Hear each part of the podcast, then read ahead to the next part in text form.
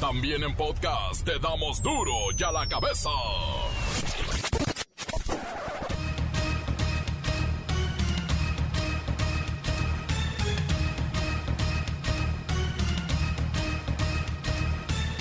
Hoy es jueves 14 de octubre del 2021 y yo soy Miguel Ángel Fernández y esto es duro y a la cabeza. Sin censura. México reporta 420 muertes más por COVID-19 y 6.320 contagios. La Secretaría de Salud detalla que las entidades con mayor número de defunciones son Ciudad de México, Estado de México y Jalisco en ese orden. El presidente López Obrador informa que ya hay más empleos de los perdidos por la pandemia. Son 20 millones de trabajadores los que están inscritos en el IMSS. Según informes, grupos de la delincuencia organizada de todo el país han reclutado a más de 30 mil menores de edad a quienes llegan a pagar poco más de 35 mil pesos mensuales. Hay un estudio de todo esto. Cuatro trabajadores de la empresa Ica Floor que laboran en la construcción de la famosa refinería de Dos Bocas resultaron heridos durante las manifestaciones y cuando elementos de la Policía Estatal de Tabasco dispararon en contra de ellos, justo cuando los obreros exigían incremento salarial y mejores prestaciones laborales. Hay otros tres hombres detenidos. Los líderes sindicales señalan directamente al gobierno federal. Lupe Esparza, líder del grupo Bronco, dio positivo de COVID-19. Posponen algunas fechas de su gira por Estados Unidos y México. Reportan al menos cinco muertos en Noruega. Un individuo atacó a la ciudadanía con arco y flechas. Los cazó prácticamente a la vieja usanza, sí, con arco y con flechas. Cinco muertos en Noruega. El reportero del barrio y la nueva moda de los entambados. Esto está escalofriante. La bacha y el cerillo con todo lo que tiene que ver del clasificatorio de CONCACAF. ¿Qué les pareció el partidito en Cuscatlán, Salvador contra México? Comencemos con la sagrada misión de informarle porque aquí no le explicamos las noticias con manzanas, no. Aquí las explicamos con huevos. Llegó el momento de presentarte las noticias como nadie más lo sabe hacer. Los datos que otros ocultan, aquí los exponemos sin rodeos. Agudeza, ironía, sátira y el comentario mordaz. Solo en duro y a la cabeza. ¡Arrancamos!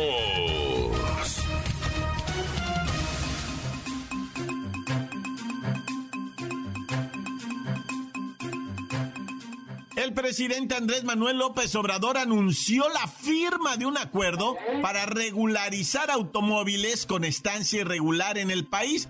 Son los autos chocolates.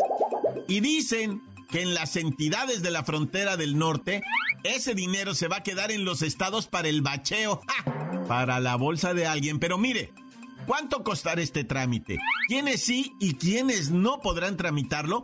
Vamos con doña Sara García. Ella es presidenta de la agencia importadora de autos Chocolate. Abuelita se llama su agencia. La agencia se llama Abuelita, importadora de autos Chocolate. Abuelita. Vamos, pues, doña Sara García, buenas tardes. Buenas tardes, licenciado. Gracias por permitirme aclarar todas las dudas de los propietarios de chocolates. Simplemente se les cobrará una cuota, una pequeña contribución y lo mejor de todo es que esos recursos que salgan de las regularizaciones se van a quedar en las arcas estatales para que arreglen las calles que están llenas de baches, ya ves, hijo.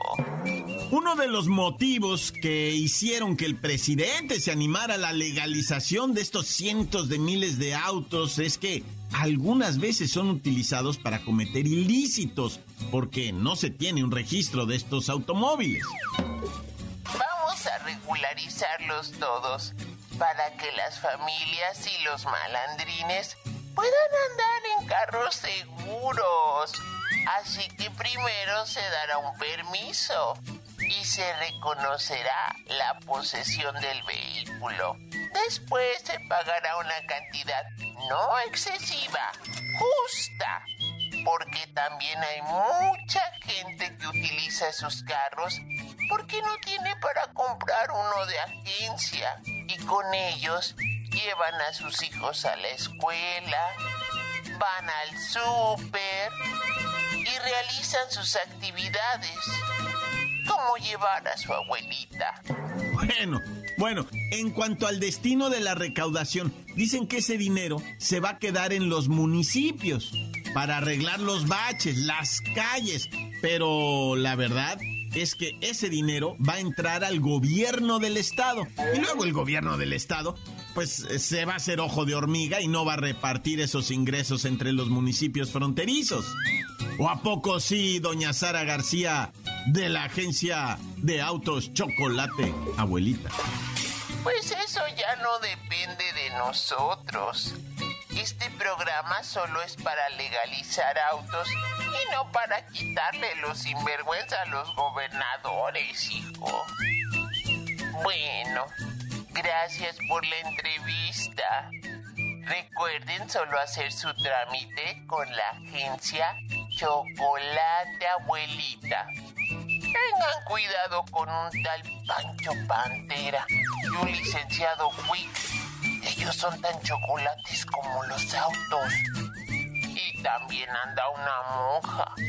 Cuidado. Gracias, gracias, doña Sara García de la agencia importadora de autos Chocolate. Abuelita. Pero bueno, el programa para los autos chocolate se anunciará este fin de semana. Hay que estar pendientes porque López Obrador, el presidente, hará una gira por Baja California y ahí se va a anunciar todo esto. E insisto, reitero, es para todos los autos chocolates de la franja fronteriza con México. Solamente la franja fronteriza, no los estados fronterizos. Vamos a ver, vamos a ver. Duro ya la cabeza. Vaya, vaya estudio que se ha presentado. Se llama Niñas, Niños y Adolescentes reclutados por delincuencia organizada. Está tremendo este, esta información. Mire, son 30 mil menores de edad que se supone trabajan o han sido reclutados por el crimen organizado. Eh, tengo aquí en mis manos este estudio, lo descargamos de internet, pero mire, vamos con Siri. ¿Quién realizó este estudio y qué datos son los que están compartiendo? Siri. Primeramente, buenas tardes. Le informo al auditorio de Duro y a la cabeza que el estudio fue realizado por la organización civil Reinserta, que se ha dedicado al trabajo de investigación en este tema, y presentaron un artículo denominado Niñas, niños y adolescentes, reclutados por la delincuencia organizada, y reúne el testimonio de 67 adolescentes que se encuentran en centros de internamiento por vínculos con grupos delictivos. Vaya trabajo que realizó esta organización Reinserta. Estoy leyendo y es impresionante. Para engrosar sus filas, grupos del crimen organizado de todo el país han reclutado a más de 30 mil menores de edad y les llegan a pagar poco más de 35 mil pesos mensuales en algunos casos, por supuesto. Y entiendo que el modus operandi del reclutamiento de los menores de edad es a través de conocidos, familiares, amigos de la escuela. Bueno, hay hasta un maestro que reclutaba niños. Todo esto está ahí en este estudio de la organización Reinserta. Siri, es escalofriante. Los reclutan familiares. Existe una relación de admiración y lazos afectivos muy fuertes con las figuras de autoridad de la delincuencia organizada. Niñas y niños, fungen como reclutadores de otras niñas, niños y adolescentes, además el consumo de drogas, el entorno de violencia, y la llamada narcocultura, también son factores que no ayuda a que los menores de edad no accedan a este tipo de ofertas. Siri, dime una cosa, las series, las películas de los narcos que salen guapísimos, llenos de mujeres, eh, de dinero, de autos, ¿estas series, estas imágenes tienen un efecto en los niños, en las niñas? La respuesta es sí. La narcocultura tiene efectos en la ideología. Debemos saber que hoy, los niños, niñas y adolescentes son, lo digo con profundo terror y dolor, los desechables del crimen organizado. Wow, qué fuerte, qué fuerte lo que nos comparte Siri, qué fuerte lo que comparte este estudio, que de verdad hay que celebrarlo, porque está impresionante la información sobre los chiquillos en 20 años eh, que reportan ellos ha habido 7000 desapariciones de menores y no se sabe de ellos. Son crudos los testimonios que ahí aparecen. 67 jovencitos hablan de su incursión en el crimen organizado. La verdad es que es una vulnerabilidad impresionante y lejos de lo que tenga que hacer el gobierno, hay que revisar muy bien en casa, en familia, qué nos toca hacer eh, a, a nosotros para evitar que los pequeños caigan en las garras de estos delincuentes. Encuéntranos en Facebook, facebook.com, diagonal duro y a la cabeza oficial. Estás escuchando el podcast de duro y a la cabeza. Síguenos en Twitter, arroba duro y a la cabeza. No olviden que Duro y a la Cabeza también está en Facebook, también está el podcast ahí colgado en el Himalaya. Muy buenas vistas, ¿eh? El reportero del barrio tiene también su segmento en Facebook, el reportero del barrio de Duro y a la Cabeza. Ahí colgamos la bacha y el cerillo, el Duro y a la Cabeza, el reportero del barrio y otros programitas más. Búsquenlos. Duro y a la Cabeza. Ahora es tiempo de ir con el reportero del barrio. Montes, montes, alicantes, pintos, pájaros, cantantes, culebras, chirrioneras. ¡Que man! Somos acá a sacarles un sustito, ¿verdad? Con la información bien maniacona y tumbadona. Resulta ser, ¿verdad? Que las diferentes autoridades, uh, pues uh, de cualquier municipio del país, principalmente las autoridades municipales, porque son las más involucradas, ¿ya? Están solicitando a la raza que gusta de vivir esto del Halloween intensamente, porque ha pasado mucho, ¿eh? Esto que te voy a decir está pasando mucho. Que no cuelguen de los puentes presuntos cuerpos envueltos en plástico. Eh, en, en, bolsas negras, haz de cuenta la raza, hace unos monos de papel, de trapo, de lo que tú quieras, con la figura humana y los cuelgan en los puentes, ¿ya? Que, que pues, que para el Halloween. Y que andan manejando vehículos enmascarados, ¿no? Que tampoco quiere la policía. Pues si andamos con el cubrebocas este, que pues es, parece máscara, pero bueno, dice la policía que no, ¿ah? Diferentes municipios, eh, lugares ¿verdad? han manifestado arras. Es que mira, en Nuevo León, un vato sí se pasó de vivo porque en una coladera, yo no sé si han visto la película esa del payaso el Pennywise, el payaso bailarín que, que, que todos flotan y no sé qué rollo, ¿no? Un payaso, ya, ya sabes, el payaso satánico, el asesino, ese así blanco de la cara, ¿no? Con una pelucota. Ese está metido en una coladera. Bueno, allá en Monterrey, un vato se disfrazó del Pennywise, se metió adentro de la coladera y sacaba el globo. Y tenía el globo de fuera de la coladera. Llegaba la gente, lo miraba y se pegaba un susto tremendo. Se empezó a juntar la raza para mirarlo. Hicieron tráfico, la gente se espantó, vino la policía y dije, ah, ¿qué está pasando? Pues, si el vato era un actor disfrazado, ¿verdad? Del Pennywise, pues ya sabes, ¿no? Para, para hacerla de emoción. Pero bueno, si ustedes gustan de disfrazarse, pues nomás en una fiestecita. Brrrr! Oiga, y esto eh, de la delincuencia organizada pareciera que también tiene modas. Sí, así como lo oyes, modas. Y no voy a hablar del vestir y del azar, sino que un tiempo se da de que encajuelan a las personas. Un tiempo se da de que les hacen obscenidad y media. Los encobijados famosos, ¿verdad? Bueno, ¿saben qué está de moda ahorita en diferentes partes del país también? Los entambados. Entambos de esos azules de 200 litros meten uno o dos cuerpos. En Tabasco han aparecido, en Veracruz han aparecido, en Tamaulipas no se diga, ¿verdad? Nuevo León, o sea, está fuerte eso de los entambados. Nah, ya. Oye, fíjate que de Guerrero a la Tapo, que es la central camionera, ¿no? Venía pues un camión, un camión de pasajeros, ¿no?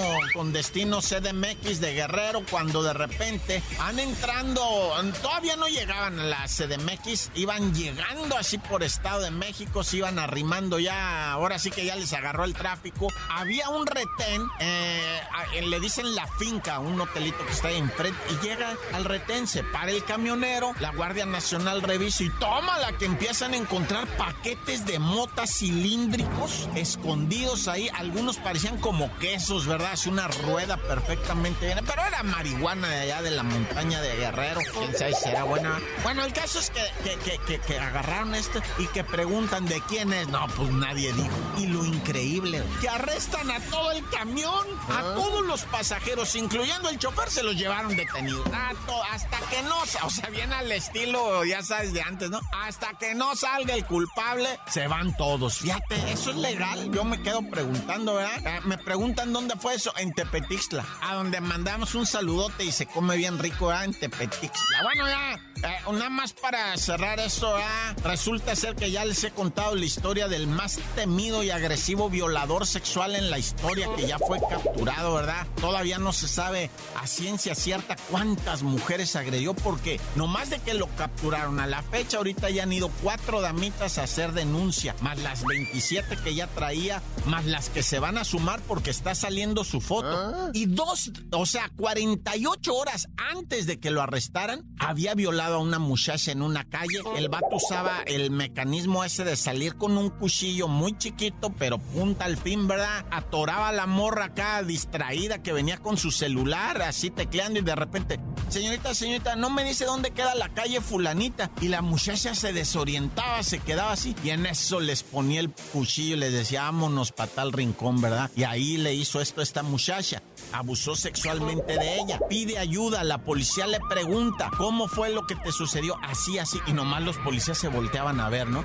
Y, asentaban así con la cabeza. Decían, Simón, Simón. Oh, sí, Simón, ajá. Y luego te hizo esto, sí. Y luego esto, sí, decía. No, pues sí es, ¿verdad? O sea, ellos sabían que era ese violador serial. Y gracias a las declaraciones de esta muchacha, 48 horas antes de que lo agarraran, va, pudieron torcerlo. Y siguen esperando que lleguen más víctimas a denunciar a El violador serial de la CDMX y Edomex también.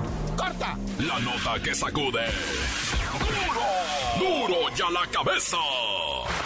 Encuéntranos en Facebook, facebook.com, diagonal duro y a la cabeza oficial. Esto es el podcast de duro y a la cabeza. Y ahora es tiempo de ir a los deportes con la bacha y el cerillo. ¡La bacha! ¡La bacha! ¡La bacha! ¡Dame la bacha! ¡La bacha! ¡La bacha! ¡La bacha! Octagonales finales de la Conca Café. ¡Qué chidito, eh!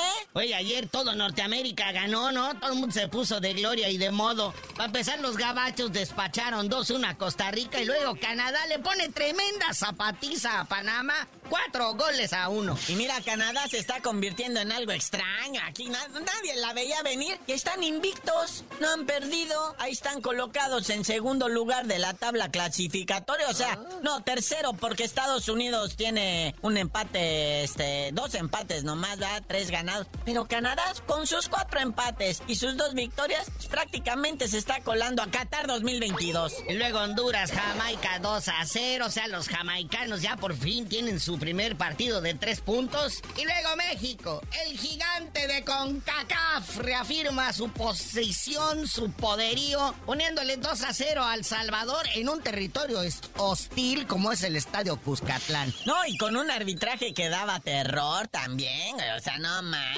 Fíjate, y eso que empezó temprano también otra vez la repartidera de tarjetas y todo eso. Pero aún así, salieron dos lesionados. Bien, por ahí alguien dijo, a ver, vamos a hacer apuesta, ¿quién va a ser el primer lesionado que va a salir de México. Y mira que salieron dos. Alexis Vega de la Chivas y Luisito Romo de la máquina. En el primer tiempo salieron por sendas patizas que les pusieron. No, y pura tarjetita amarilla y cosas así. O sea, andaba elegante el señor árbitro, ¿no? Tolerante, dijo. Estos son tiempos de tolerancia, Naya. Pero aún así se fueron dos expulsados por bando, ¿verdad? Aunque se le fueron más expulsiones al señor.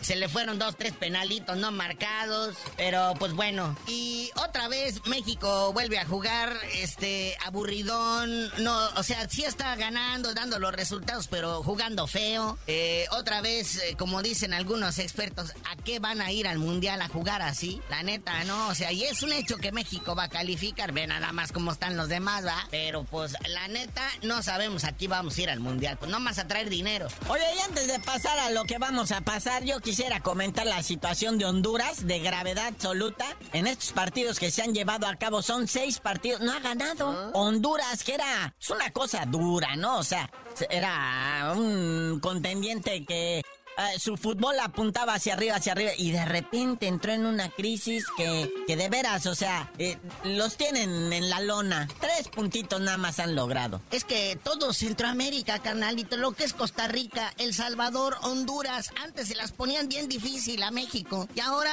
eh, un fútbol muy pobre, carente de ideas, no hay estrategia. El, no, lo único que tienen es eh, que son este, bien aferrados y patear, golpear al contrario y, y- y sentarlo a patadas a como dé lugar, ¿no? Sí, han utilizado esa estrategia ya por algunos años y pues los alejó de la posibilidad, no de calificar un mundial o de, no, sino de crecer futbolísticamente, o sea, aprender a jugar, aprender a salir, aprender a llevar el balón por las bandas, todo eso lo, lo evitan nada más pateando. Y pues bueno, termina ya la fecha FIFA. eh, va a haber otro partido de lo que viene siendo el Moletour. Un amistoso para finales de octubre, como para el 27, algo así. Va a ser el partido contra Ecuador. Obvio, en el Gabacho, ¿va? Y luego para noviembre viene la otra fecha FIFA, que se le pone difícil a México, porque ahora le toca regresarle la visita a los Gabachos y a los canadienses.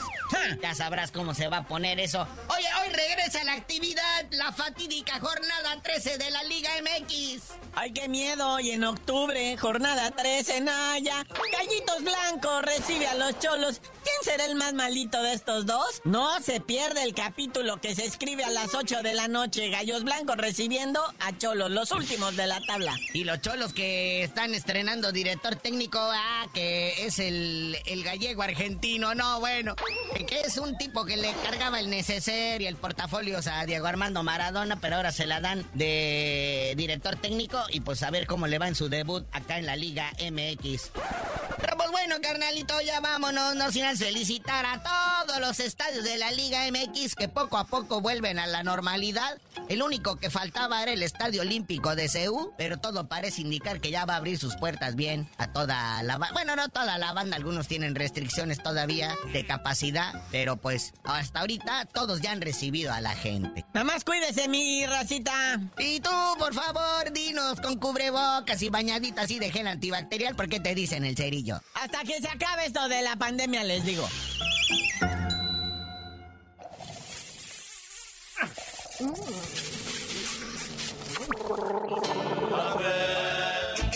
¡La bacha! ¡La bacha!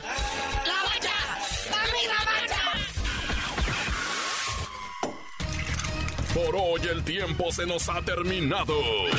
Le damos un respiro a la información, pero prometemos regresar para exponerte las noticias como son. Duro y a la cabeza es Miguel Ángel Fernández, Arturo González, Evi González y la producción de Luis González, el señor X. Una producción original de MBS Radio.